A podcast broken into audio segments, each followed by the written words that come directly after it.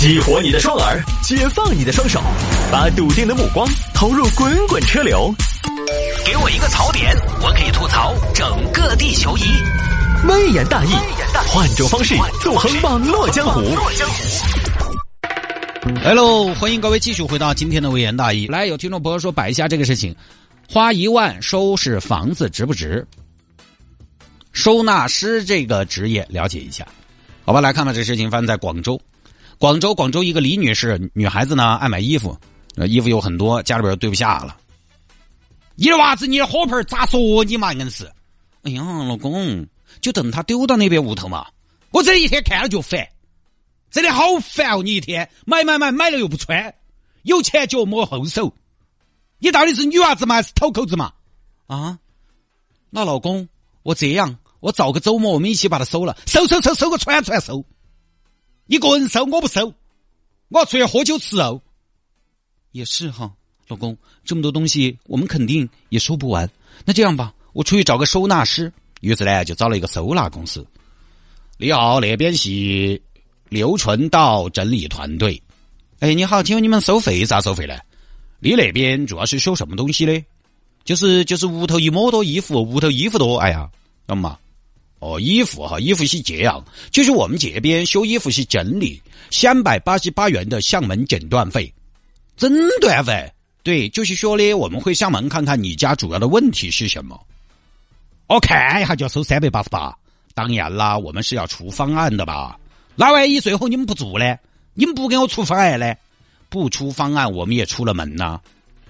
哦，等于就相当于收的上门费嘛。对，上门费三百八十八，然后呢，根据你的情况和数量来进行具体的计费，按收纳空间每米收费九百九十元。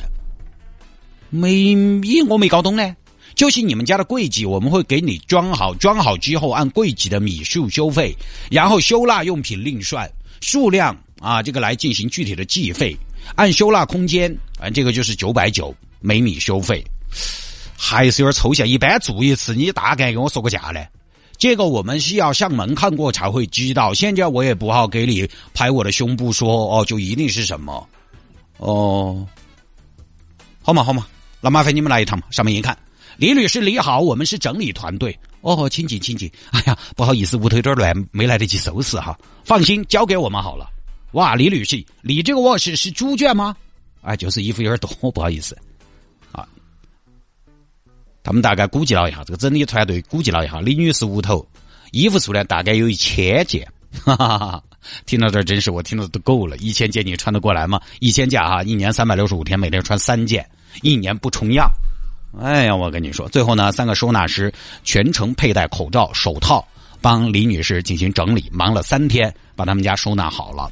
他们同时呢，还会自己带一些收纳的物料，比如说盒子啊这些，先把衣服归类。然后同类的东西放到整理布上放进去，分类型、分季节，好抓，还会给你标注出来。哪一类的衣服足够多，那么给你标注出来，以后你就不要再买了。李女士，你这个蕾丝边边的火盆买太多条了吧？以后不要再买了。李女士这一单最后做下来花了万把块钱。啊，反正如果是我呢，我是不太会花这个钱搞这个事情。先不说出不出得起这么多钱，第一呢。家里边也没那么多衣服。第二呢，就是我觉得吧，不会收纳的人，性格上没有收纳意识的人，你给他收好了，他几下都要给你吵来，对吧？你就拿我来说，我是不不太会收纳。但是你说我真的不会，我觉得我也没那么笨，收东西谁不会？我就是不想，性格里边没有这种收纳的底色，你知道我也觉得我没有时间。我下班了，我看点剧，我有点时间，我玩会儿不好不好吗？对吧？我们家就是每次衣柜哎换季的时候，不是家里边有人整理的上好把好的衣服规规矩矩的。我跟你说，最多一周，最多一一周，就找我吵两万。因为你知道那个有的时候拿衣服拿出来就还不到原。然后我呢，我本人又是个急性子，刚刚整理好呢，我都哎刚开始的时候小心翼翼的努力维护那个原状。但是，一旦比如说有件衣服半天找不到，我就说到我今年又掉掉的那一件羽绒服，说的就是气。我有件衣服啊，我就半天找不到，我就要发气啊。为什么要收我的东西？就让我一团糟不行吗？就让我一团糟随便造吗？不好吗？乱是乱，有经验啊！好，这就开始乱整了。因为又多，柜子呢又只有那么大，所以就装的很严实。从这里边翻出来一件之后，十分钟的呃十分的整洁程度啊，比如说十分的整洁程度，还要回去就只有五分了，下一次再翻就只有四分了。慢慢慢慢那个衣服啊堆起来了嘛，就要翻垮，所以我不得请收纳师，收纳了也怪不久。我其实觉得什么呢？收纳的主要矛盾是什么？哼，思路你不要听，觉得很清奇哈。你看，为什么收纳在在哪儿兴起的？收纳在日本兴起的。为什么在日本兴起？因为房子小噻，小才需要秩序，大了随便你。这才是我们很多人需要收纳的主要原因。因为房子小，房子小，当物质发展到一定阶段，这种需求有了，就有了收纳师。你走美国的也住小别墅的，你看哪个需要收了？混回来说，我的衣柜为什么总是乱？因为没有衣帽间，衣服也不算少。有衣帽间的话，我把衣服一挂，一下就规矩了。我衣柜有一间是挂西服什么的，因为那个西服没法折嘛。那边我就从来不用整理，因为穿完洗完就直接挂上去了，哪也不用翻箱倒柜。你家里边但凡有个衣帽间，能把你一季的衣服都挂起，就没有这样的事情了。冬天来了，夏天的衣服收好，冬天的衣服全部挂出来；夏天来了，冬天的衣服说，夏天的衣服全部挂出来。所以我是不会请收纳师的，因为我觉得收纳师没有解决 解决矛盾的本质。你买个大房子、大 house 才是真正的解决办法。当然，我也不是那么偏激哈。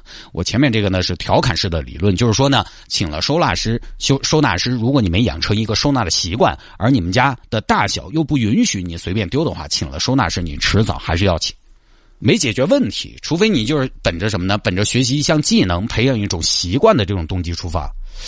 哎呀，以前我对这个家还是太不好了，感觉生活很混乱，外面的工作一团糟，回到家里好像又是一团乱麻。我不想这样了，我想要把家整理的干干净净、整洁有序。你除非是要改变一种生活方式了，请收纳师给你打个样，学点技术和规则是可以的。单纯解决收纳问题，有一次就有第二次。所以这个业务啊，超过九成的客户女性。你们那儿很显而易见了，男的才不得收的，因为女性更能通过家的这种视觉氛围，给自己带来心理上的一种秩序感和安全感。男的虽然也有，但始终呢没得那么强的诉求。女孩们从小就是这样的嘛，你看女生寝室、男生寝室它有区别。我当年租房的时候，冬天因为不想洗床单，直接睡凉席，因为因为什么呢？因为床单要洗，而凉席只需要用热帕子抹一下就是了。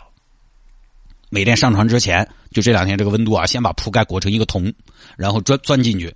等到睡热和了，其实冬天的凉席，你就发现，哎，其实也没有那么冰 啊，那么冷都无所谓，要什么家的感觉？呃，那个时候就觉得我家就是四海为家，还要什么秩序？我回家，我回家不就为了无法无天的吗？不一样。你看电视剧啊，电视剧里边演的吗？